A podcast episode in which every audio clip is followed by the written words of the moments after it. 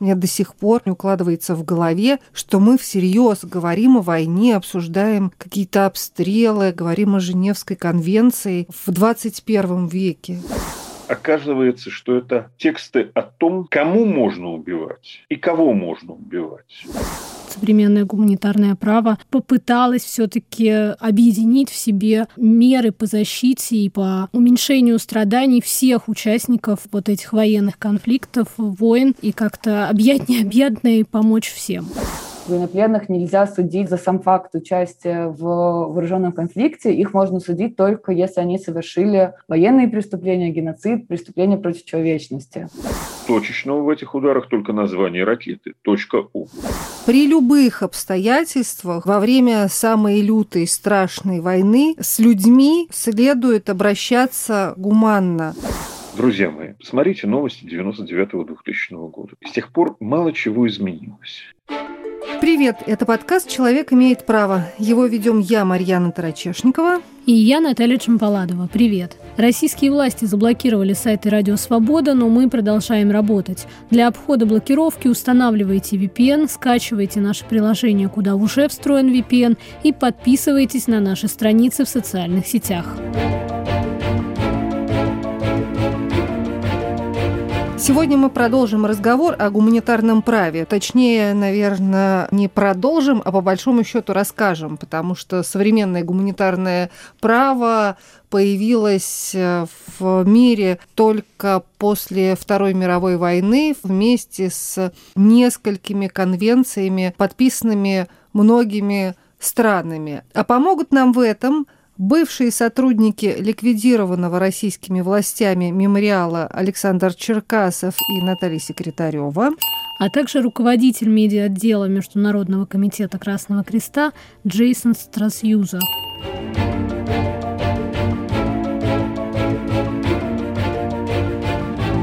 Вот прям, чтобы не ходить вокруг да около, предлагаю сразу же дать слово Александру Черкасову, который очень, на мой взгляд, емко описывает, что такое современное гуманитарное право.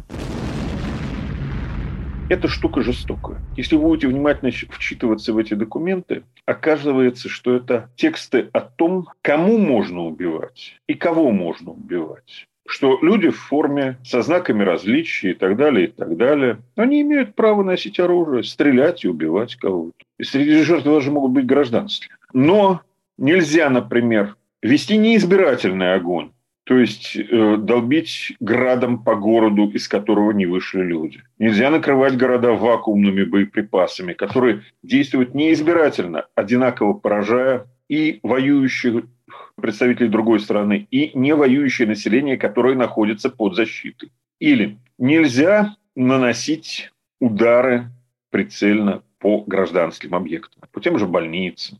Но, с другой стороны, и свои военные объекты нельзя размещать рядом с гражданскими. Там много всего призванного снизить потери среди невоюющего населения. Вот это много всего, что призвано в том числе и снизить потери среди невоюющего населения и сократить количество страданий для воюющих субъектов, скажем так, оно приведено в конвенциях, которые называют правом Гааги и правом Женевы. Вот что рассказывает Наталья Секретарева. Если одно государство развязало агрессивную войну в отношении другого государства, это никак не влияет на применимые нормы и правила ведения войны. Эти нормы и правила ведения войны можно разделить на два подблока. Один связан с регулированием методов и способов ведения войны, а второй связан с регулированием статуса различных э, лиц, которые вовлечены в вооруженный конфликт, и предоставление им особой защиты. То есть у гражданского населения один статус, у медицинского персонала другой статус, у военных третий статус, и это все тоже регулируется нормами международного гуманитарного права. Классически международное гуманитарное право разделяет эти конвенции на так называемое право Гааги и право Женевы, потому что первые конвенции были связаны в основном со способами и методами ведения вооруженных действий, и они принимались в прекрасном городе Гаага. Потом, после Второй мировой войны, в 1949 году были приняты четыре Женевские конвенции, который регулирует в первую очередь статус лиц, которые стали жертвами войны. То есть это раненые, это гражданское население, это медицинский персонал. Это так называемое Женевское право. Четыре Женевские конвенции 1949 года и два дополнительных протокола 1977 года к этим Женевским конвенциям. Первый дополнительный протокол регулирует правила в международных вооруженных конфликтах, а второй в немеждународных вооруженных конфликтах.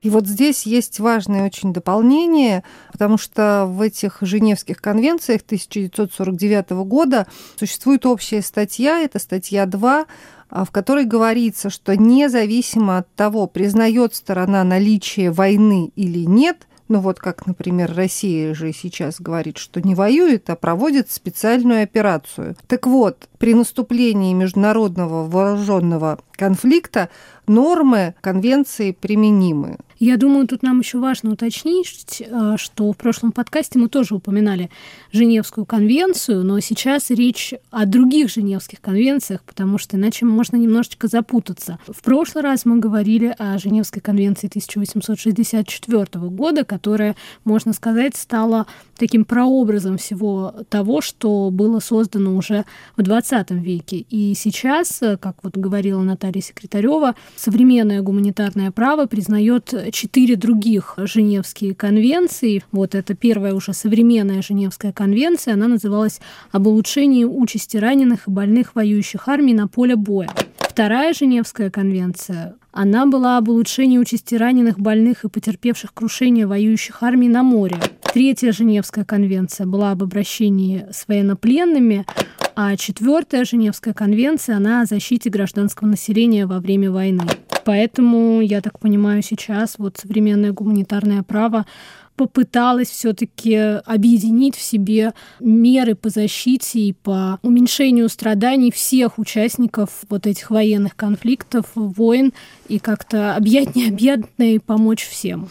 И здесь важно отметить, что вообще все эти конвенции, они подчиняются ну, такому главному, основополагающему единому принципу, принципу гуманности при любых обстоятельствах во время самой лютой страшной войны с людьми следует обращаться гуманно.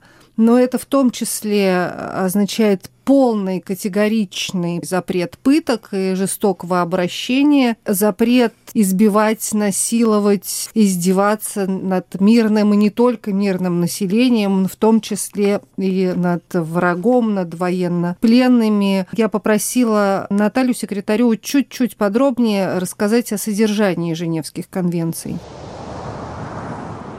Ни в коем случае ни с кем никогда не должно происходить негуманное обращение, то есть это пытки, это телесные наказания, это бесчеловечное унижающее достоинство обращения, это причинение увечий, научные или биологические эксперименты, сексуализированное насилие, рабство и работорговля, принудительный труд, э, использование живых щитов, насильственные исчезновения. Еще, кстати, интересно, наверное, сказать в этом контексте то, что при любой ситуации любая страна должна уважать убеждения религиозных религиозные обряды. То есть это тоже как бы вытекает из такого принципа гуманного обращения. Если мы говорим о военных и лицах, которые приравниваются по своему статусу к военным. То есть, например, в Украине те, кто вступает в территориальную оборону, они как бы формально не военные, но они как бы их статус приравнивается к военным по Женевским конвенциям. У них есть тоже ряд прав. Например, если человек ранен или болен, у другой стороны есть обязанность, во-первых, оказать ему помощь, обращаться с ним гуманно, а во-вторых, конечно же, его нельзя, например, убивать. К большому сожалению, те видео, которые оказались правдой, когда военные расстреливают лежащих на земле российских военных, являются примером вот нарушения этого принципа, что если человек э, уже не сопротивляется, если он не носит оружие и он ранен или болен, то его нельзя убивать, нужно ему оказать помощь, а потом он станет э, военнопленным. Статус военнопленного тоже предполагает ряд гарантий. Есть условия, при которых их необходимо отпускать, есть условия, при которых их нужно держать. Международный комитет Красного Креста при любых обстоятельствах должен иметь доступ к военнопленным, Военнопленных нельзя судить за сам факт участия в вооруженном конфликте. Их можно судить только если они совершили военные преступления, геноцид, преступления против человечности. Это, кстати, отличие такое важное между статусом военнопленного официальным и тем лицам, у которых не может быть такого статуса. Например, статуса военнопленного нет у наемников. Наемников можно судить за сам факт участия в вооруженном конфликте. Все гражданское население, его права должны соблюдаться, у них не должны отнимать собственность, не должны отнимать имущество. Э, конфисковывать имущество можно только если есть насущная военная необходимость. Их не должны убивать, их не должны насиловать. Оккупирующее государство не должно менять правовую систему, которые существуют на оккупированной территории, за исключением тех случаев, когда это необходимо. Оккупирующее государство несет ответственность по соблюдению всех прав человека. Что еще интересно, государство не имеет права, например, э, перемещать э, свое население на оккупированные территории и не, не имеет права депортировать население из оккупированных территорий на свою территорию. Ну, сдается мне, что эти правила довольно регулярно нарушают все стороны вооруженных конфликтов. И те, кто проявил агрессию, и те, кто противостоит агрессии. И не только в вот этом последнем конфликте вооруженном между Россией и Украиной, но и на протяжении вот всех тех лет, что уже действовали Женевские конвенции. Ну да, и вот эти довольно сейчас ставшие уже постоянными новости о срыве гуманитарных коридоров из Украины. Это, я так понимаю, тоже нарушение Женевских конвенций, по которым мирные жители, население имеют право покинуть э, зону конфликта. А кто вообще участвует в создании этих коридоров? Существуют ли какие-то специальные службы, которые помогают людям, ну не знаю, либо покидать места, где идут боевые действия, военные действия, либо доставлять по этим коридорам ну, какую-то помощь. Да, конечно, и одной из таких организаций является Международный комитет Красного Креста. И мы созвонились с Джейсоном Страсюза, который руководит медиаотделом в этой международной организации, и он рассказал, что сейчас э, волонтеры Международного Красного Креста делают в Украине, что получается, что не получается, и какова обстановка сейчас. Well, the situation is um. Ситуация разрушительная. Мы сейчас привезли более трех тысяч тонн гуманитарной помощи. Это продукты, одеяло, медицинская помощь. Также один из крупных проектов, которые наши команды начали в некоторых городах, восстановление систем водоснабжения. По нашим оценкам, сейчас мы восстановили услуги водоснабжения более чем на 6 миллионов человек в Украине. Также Красный Крест привез, как мы их называем, наборы для раненых, но на самом деле это просто медицинские и хирургические материалы, которые можно передать в больнице. Этих материалов хватило на лечение 20 25 тысяч пациентов. Иногда это простые вещи. Так мы передали 20 машин скорой помощи, которые может использовать Украинское общество Красного Креста. Передали три больших генератора. Кроме того, мы являемся ярыми сторонниками безопасных коридоров для мирных жителей. Это основополагающий принцип международного гуманитарного права. Женевские конвенции гласят, мирные жители имеют право на выезд. Мы участвуем в нескольких гуманитарных коридорах, чтобы обеспечить выезд автобусов и машин. Очень важным вопросом является ситуация в Мариуполе, где тысячи мирных жителей остаются в ловушке. Мы пытаемся получить доступ в Мариуполь, но пока никакой договоренности нет. И, как говорит э, Джейсон Страсьюза, волонтеры Красного Креста находятся в постоянном контакте с э, местными властями и пытаются договориться о том, чтобы максимально беспрепятственно помочь людям. Прежде всего, давайте скажем о нейтралитете Красного Креста. Наша цель номер один — помочь любому, кто страдает от последствий конфликта, независимо от того, на чьей он стороне. У нас есть команды, работающие в Украине со всеми сторонами конфликта. Наша организация хорошо известна, и все страны, участвующие в этом конфликте, подписали Женевские конвенции. Когда мы проводим свои операции, мы находимся в тесном контакте с властями, в данном случае с украинскими и российскими властями, чтобы люди знали, где мы находимся, что мы делаем, чтобы не только наши команды, работающие на сложной и опасной территории, были в безопасности, но и люди, которым мы хотим помочь, тоже. Мы бы не хотели, например, организовывать конвой без четких договоренностей, чтобы в момент эвакуации людей начались боевые действия, и мирные жители, которых пытаются увести в безопасное место, оказались снова в опасности. Когда мы получаем разрешение властей на какие-то действия, тогда мы выполняем их. Если у нас нет разрешения, мы не делаем, потому что это может быть слишком опасно. И по словам Джейсона Страсьюза, сейчас ситуация в Мариуполе остается одной из самых приоритетных для них, и волонтеры Красного Креста пытаются хоть как-то получить доступ в этот город, потому что, когда я спрашивала у него, с какими проблемами в принципе Красный Крест сталкивается в своей работе непосредственно в Украине и вообще, то, конечно, помимо вопросов финансирования, вот этот вопрос доступа к людям, попасть в то место, где нужна помощь, это один из самых важных важных вопросов, потому что, вот э, я буквально цитирую, да, сколько бы денег э, не было бы у организации, если ты не можешь сделать так, чтобы твои волонтеры физически дошли до людей, принесли им воду, еду, там, не знаю, лекарства, помогли бы им выбраться из этого города, то, в принципе, все тогда это не имеет большого смысла.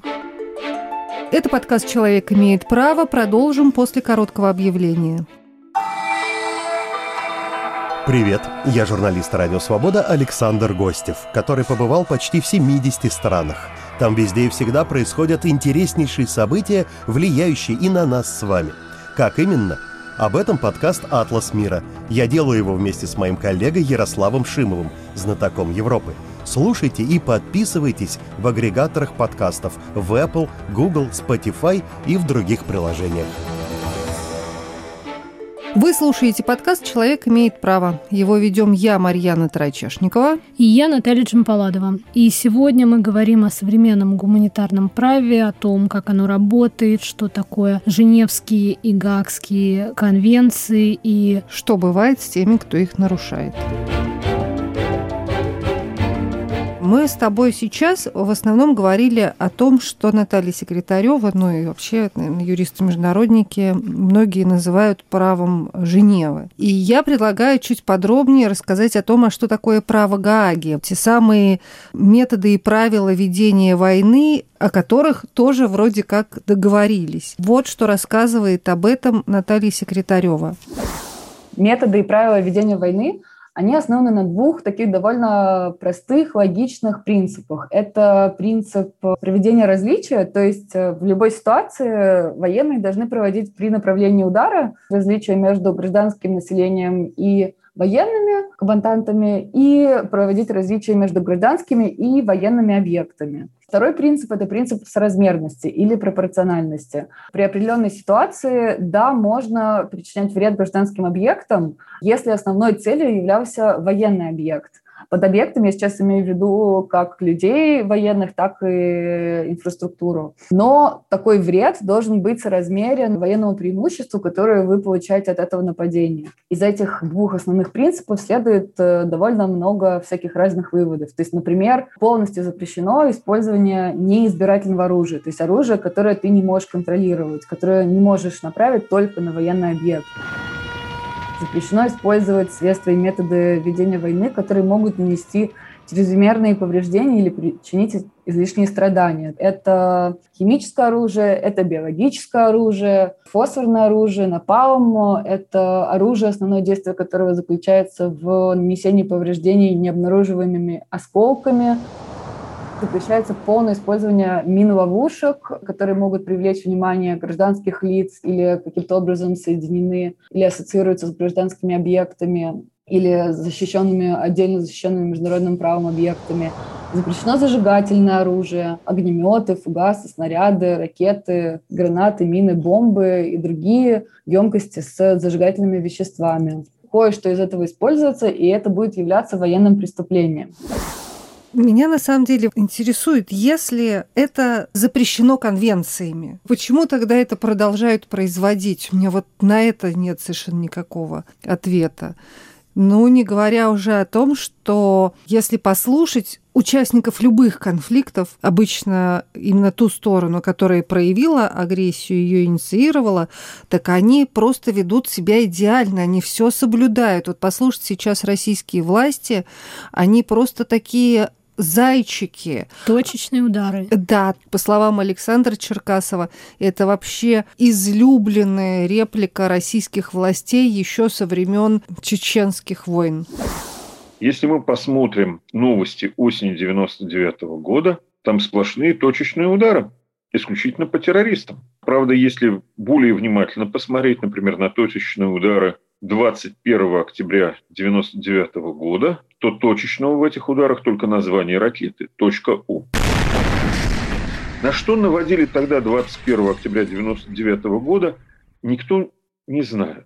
Но ракеты пришлись по Грозинскому рынку, по развалинам телеграфа, по роддому, по мечети, но не по тому месту, куда, видимо, хотели попасть. Там было совещание полевых командиров, они как раз собирались разъезжаться. Если бы все эти ракеты прилетели туда, то чеченские формирования понесли бы большой урон. А так, около 140 погибших мирных жителей, около 400 раненых. Одни начальники говорят, что где это не мы, это вообще там сами они себя постреляли, повзрывали. Другие, что да, по рынку, но это был рынок оружия, Помнится, среди высказывающихся был последним некто Путин Владимир Владимирович, который вообще смешал вместе все эти версии, что да, там рынок оружия, они друг друга стреляли, в общем, и цель правильная, и они сами себя. И это никак не было расследовано потом. Другой подобный сюжет, тоже точечных ударов, попал под внимание и наших следователей, и Страсбургского суда. Это февраль 2000 года когда из Грозного вырвались блокированные там боевики. Тут же было сказано, что это у нас хитрая операция охота на волков, что мы их специально выманили, а сейчас всех уничтожим. И в какой-то момент российская группировка блокировала с трех сторон село Катрюрт, а с четвертой стороны туда вошли боевики. Потом село блокировали целиком, а в селе, надо сказать, были не только местные жители, но примерно столько же беженцев, потому что село было объявлено российской стороной зоной безопасности. После этого село начали конкретно месить всем, чем только можно.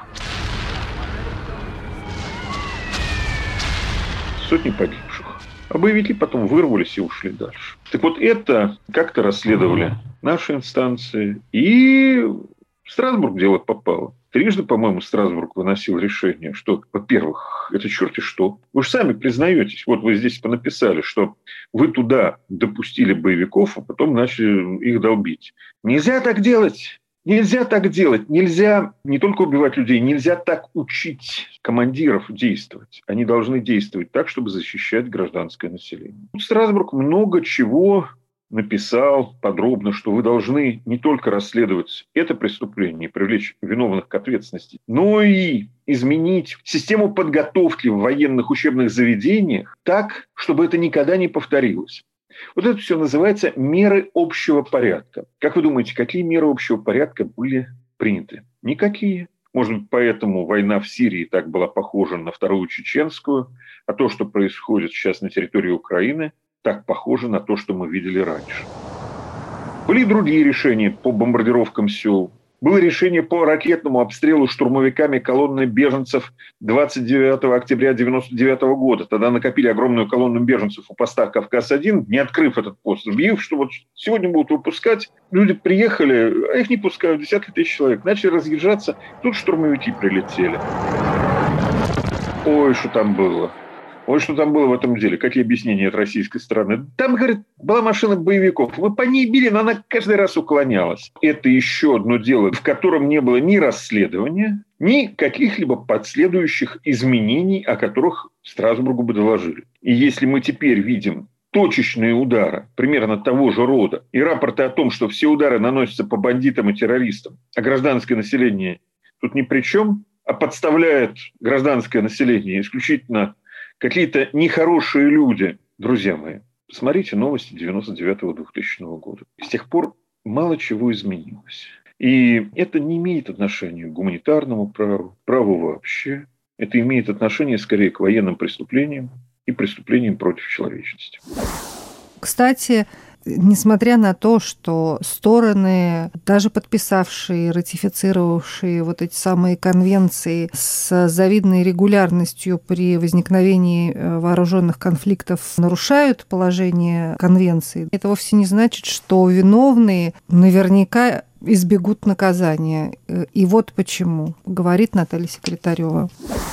В чем разница между, например, привлечением к ответственности внутри государства человека, который совершил какое-то преступление, и государства военных, которые совершили какие-то военные преступления или иные международные преступления во время войны. В том, что у нашего международного сообщества нет централизованного единого органа, который бы отвечал за исполнением норм международного права и надзором за привлечением к ответственности. Это значит, что если вы пессимист, то да, вы можете сказать, что эти нормы ничего не значат, э, что творится анархия, что все все нарушают, э, все всегда все нарушают. Если вы оптимист, то можно сказать, что, например, даже согласно Российскому уголовному кодексу, те вещи, которые происходили во время Чеченской войны, те вещи, которые происходят сейчас, являются преступлениями. Согласно Украинскому уголовному кодексу, они тоже являются преступлениями. Есть ряд государств, которые э, практикуют универсальную юрисдикцию. Например, Германия. И я знаю, что в Германии э, после Югославской войны привлекали к ответственности участников этого вооруженного конфликта за военные преступления и преступления против человечности, когда они оказывались на территории Германии. Соответственно, если предположительный военный преступник э, окажется на территории Германии, они имеют право его осудить вне зависимости от того, где он совершил эти преступления. В этом как раз заключается универсальная юрисдикция. Есть э, международные суды и трибуналы. Совет безопасности ООН своими резолюциями создал уже несколько уголовных трибуналов, например, по бывшей Югославии или по Руанде. Конечно, в случае с Россией это будет, скорее всего, невозможно, потому что у России есть право вето в Совбезе. Но у Международного уголовного суда уже есть юрисдикция в отношении всего, что происходит в Украине. Ну, я тут определенно пессимист, потому что все то время, что мы записываем подкаст, я сижу и думаю о том, что наверняка же, если эти конвенции Женевские и Гаагские нарушаются, то очень мало способов привлечь нарушителей к ответственности, и каждый раз когда мы обсуждаем такие международные инстанции, которые должны, по идее, следить за тем, чтобы все в мире вели себя хорошо, скажем так, возникает вот эта оговорка про то, что все страны, подписавшие все эти международные договоренности, они, по идее, должны быть добросовестными, и все рассчитывают на их добросовестность, и поэтому никакого рычага воздействия, воздействия как бы нет. Это, конечно, меня всегда очень Но с другой стороны, с другой стороны, все-таки, вот раз уж здесь э, говорила Наталья и про Руанду, и про э, Югославию, там все-таки очень многие участники того кошмара, который творился, привлечены к ответственности и сейчас отбывают сроки. Так что я здесь как раз скорее оптимист, в отличие от тебя. Тем более мы знаем, что уже сейчас работают следователи Международного уголовного суда на территории Украины и уже собирают доказательства военных преступлений, причем а, которые совершали представители обеих сторон. Вот это очень важно. Говорит Наталья Секретарева. У нас есть сильное подозрение, что военные преступления намного чаще совершают российские военные, но, например, если будет доказано, что украинские военные совершили какие-то военные преступления, то речь об их ответственности тоже будет идти. Если бы соблюдение норм ведения войны зависело от того, справедливо или несправедливо государство развязало вооруженный конфликт, то эти нормы бы никто никогда не соблюдал, потому что все показывали пальцем на другую сторону. Важность этих норм в том, что вне зависимости от того, кто развязал войну, вне зависимости от того, что, вот, например, а, Россия является, ну, очевидно, почти для всех является агрессором в этой войне, если украинские военные нарушали эти правила, они совершенно также подлежат уголовной ответственности за нарушение этих правил, если они будут доказаны и задокументированы. Очень много фото и видео разных свидетельств. Понятно, что там половина из этого это, возможно, фейки, возможно, с обеих сторон, но при этом, мне кажется, это, наверное, первая такая война, когда есть такое количество какого-то визуального материала, по которому вообще можно, наверное, собрать довольно большое дело. Прежде всего, нужно, чтобы просто закончилась война. Мне до сих пор не укладывается в голове, что мы всерьез говорим о войне, обсуждаем какие-то обстрелы, говорим о Женевской конвенции в 21 веке. Да, оказалось, что после Второй мировой войны все-таки какие-то базовые понятия были везде прописаны и не вызывали никаких вопросов. Не знаю, мне кажется, здесь э, самое главное, чтобы это как-то попало в головы даже не политиков, а в принципе, потому что в конце концов на полях сражений оказываются не политики, воюют, стреляют в друг друга, добивают раненых, издеваются, пытают обычные люди которые, может быть, даже никогда не знали, что этого делать нельзя, что человечество уже давно договорилось, что так поступать нельзя. Ну, в общем, человечеству и всему миру есть над чем подумать. Это был подкаст «Человек имеет право». Его вели я, Марьяна Тарачешникова. И я, Наталья Джампаладова. Наш подкаст можно слушать на основных подкастовых платформах. Это Apple подкасты, Google подкасты, Яндекс Музыка, Castbox, YouTube, а также на сайте Радио Свобода. Слушайте нас, подписывайтесь, ставьте лайки и сердечки, присылайте свои сообщения на адрес право собака rfrl.org.